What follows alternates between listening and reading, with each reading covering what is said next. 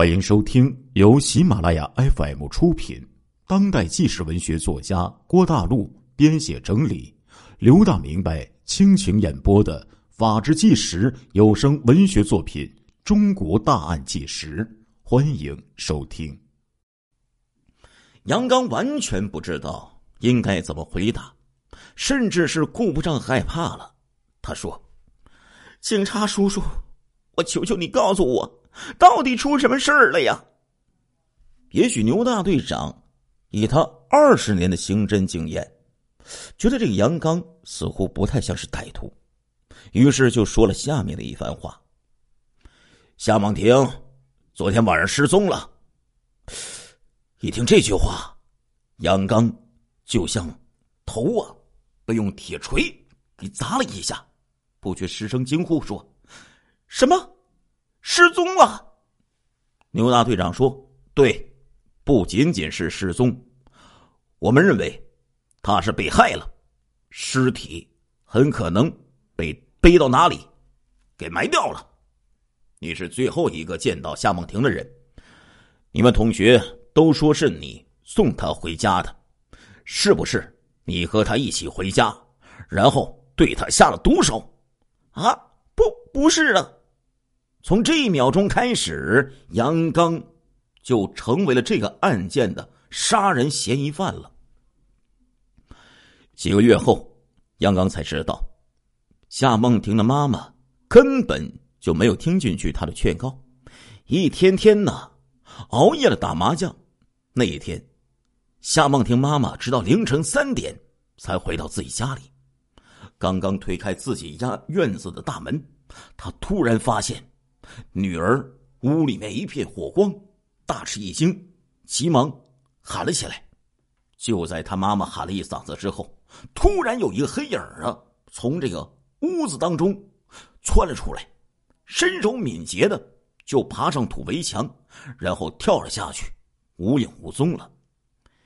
天太黑了，他妈妈当时并没有看清楚黑影的相貌。夏梦婷的妈妈。急忙冲入了房中，发现着火的是自己女儿夏梦婷的床铺，但是火势并不大，他急忙用这个水呀，就将这火给扑灭了。这时候发现屋子里面一片狼藉，似乎有人翻动过，而女儿夏梦婷却不知去向。夏梦婷的妈妈立即呀就跑去报警了。听说有纵火案，还有人失踪，牛大队长立即从县城赶了过来。然而现场让牛大队长震惊了，这绝非是纵火和失踪这么简单呢！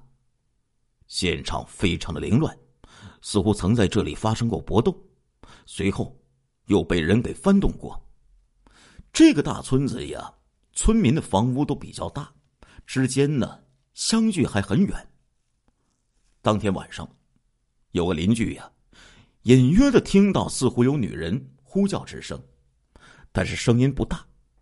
村里面呢，经常有夫妻打架，他也没有在意，就继续去睡了。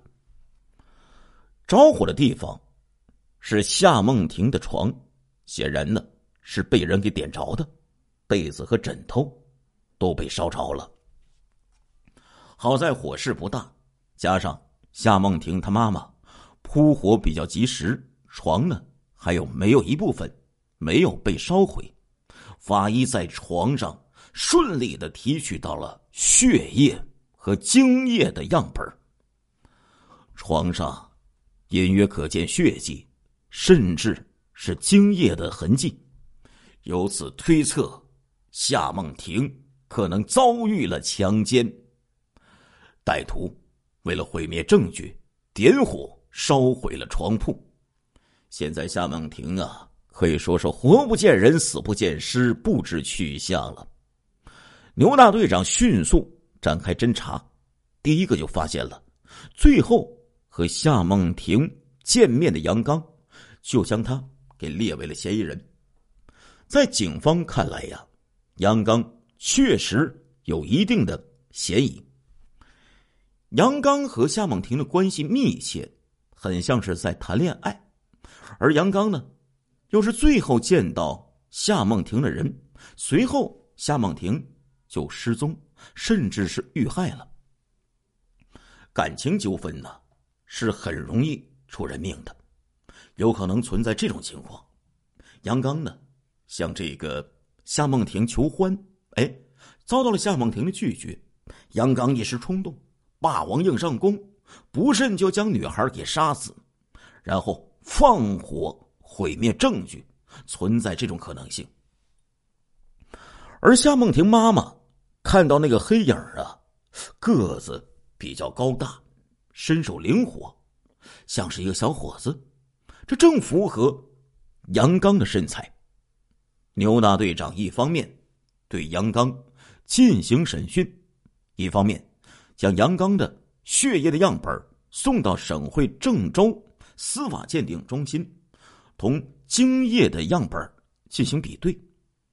当时是九十年代初期，河南省啊尚没有这种 DNA 鉴定的能力，只能对比呀两者的血型。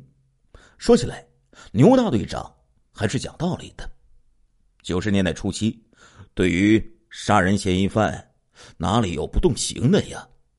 但是牛大队长啊，总觉得这个杨刚呢不像是凶手。同时呢，杨刚的母亲和奶奶都证明，孩子回家以后一直看球赛到两点多，并没有出门。所以呢，杨刚啊，并没有挨打，仍然在公安局被羁押了七天之多，一直等到。郑州的鉴定结果，如果这鉴定结果歹徒的血型和这个杨刚一致的话，恐怕他就要倒大霉了呀。万幸的是啊，杨刚的血型是 A 型，而精液的样本的血型是 B 型，哎，基本上就排除了杨刚的作案嫌疑了。于是，被羁押了七天之后。杨刚就被释放了。那凶手难道另有其人吗？牛大队长在村里和邻村反复的进行排查，发现了两个可疑人物。其中一个呀，是一个姓李的老汉，是夏梦婷的邻居之一。这个老家伙可是一个淫魔呀，年轻的时候。就曾经有过奸淫猥亵多名幼女的行为，被重判无期徒刑。这老汉呢，前后坐牢了二十多年。后来五十多岁的李老头啊，因为患严重的疾病，不能干活，这才监狱保外就医，给释放了。他一回到村子呀，就一个人独居，因为这老头名声太臭了。村里人呢，都对他是避之不及，没有人和他来往。李老头主要靠唯一的儿子接济为生，儿子呢极其厌恶自己的父亲的行为，毕竟啊，亲爹不能不管，每个月呀寄回去一些生活费。没想到这个李老头啊，死性不改，根据这个邻居的妇女反映说。曾经发现这老李头啊，有偷窥女人洗澡和上厕所的情况。哎，本来村里呢要将他再次抓走，但是老李头呢已经六十多岁了，身患多种疾病，监狱呀也不愿意收这样的人，所以呢，这个公安呢只能对这个老李头啊多次进行训斥，让他不要再胡来了。有村民就反映说，因为这个邻居女孩夏梦婷长得特别漂亮，曾经发现这个老李头啊，多次长时间的盯着夏梦婷，眼光露出淫邪之色。除了这个老李头以外呢，还有另外一个嫌疑人。这个人说起来挺可笑啊，是谁呀？竟然是夏梦婷他妈的奸夫。哎，夏梦婷失踪之后啊，村民呢立即检举，说这个夏梦婷她老妈呀，作风不正派，有相好的。话说这个夏梦婷她爸呀，常年在军队，很少回家探亲。风骚的女人忍不住寂寞，就和一个牌友啊勾搭成奸了。这个牌友呢，是本村姓黄的一个光棍哎，懒惰、油滑、家贫如洗，但是身材呢较为高大，长相也不错。据说呀，那方面能力比较强，经常勾搭这个周边村子的妇女。村民们认为，奸情出人命，说不定是小女孩撞破两个人奸情。试图告诉她父亲，奸夫就偷偷杀人灭口，那么不过是偷情疮疤而已。奸夫为什么要杀人呢？很简单的，因为这个夏梦婷他老爸呀是个军人，奸夫的这种行为呀属于破坏军婚罪，要坐牢多年的。夏梦婷他老爸性格强硬，一旦知道。哎，被人给戴了绿帽子，那打残打死他都说不定啊！这个奸夫本来呀就是流氓无赖，可能一急之下铤而走险。还有的村民认为呢，这个姓黄的奸夫是个淫鬼、色鬼，和多名妇女保持着不正当关系，说不定他是想母女通吃。非礼夏梦婷未遂之后，恼怒之下杀人，这种事情从古至今也不罕见呢。根据群众举报，牛大队长先后就将这两个人给抓获了。从这个老李头家里呀，搜出了一些女性的内衣裤，经过辨认，哎，这些呢都是这个本村的妇女失踪的内衣裤。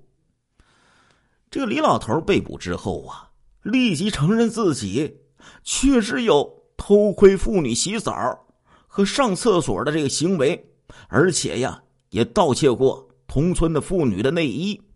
李老头说：“我知道自己不是人，一大把年龄还做这种事儿，但是不知道怎么的，我就是忍不住，控制不住自己呀。我听人说。”我这是一种病，恐怕要带到棺材里才能治好了。牛大队长就说了：“夏梦婷，是不是你害的？”老李头说：“这真跟我没关系呀，大队长。不瞒您说，我岁数大了，我有这个色心，但是没有色胆儿啊。我只能做那些偷鸡摸狗的事儿。”过过干瘾，你让我去强奸杀人，我这身体不行啊！坐牢的时候，他们都知道我是花案，整天挤兑我，让我干最苦的活儿，下河掏河泥这种，搞了二十多年。我现在是严重的关节炎，平时我不拄着拐棍儿，我都走不了路啊。别说夏梦婷是十八岁的大闺女，就算是七八岁的小女孩她拔腿跑，我都追不上。要是我们两个人打架，我站都站不稳，他一把就能把我给推倒啊。那么，这个老李头说的到底是不是真的呢？根据医院的鉴定啊。这个老李头确实患有严重的关节炎，根本就没有奔跑，甚至是正常行走能力。而夏梦婷的妈妈看到一个人快速的奔跑和翻墙，那这个老李头绝对是做不了的。于是这老李头啊就被排除了嫌疑，但是呢还是被送去劳教两年，哎，由国家来养了。那么会不会是那个姓黄的奸夫呢？当天警方啊就包围了村子，这个姓黄的奸夫并不在家。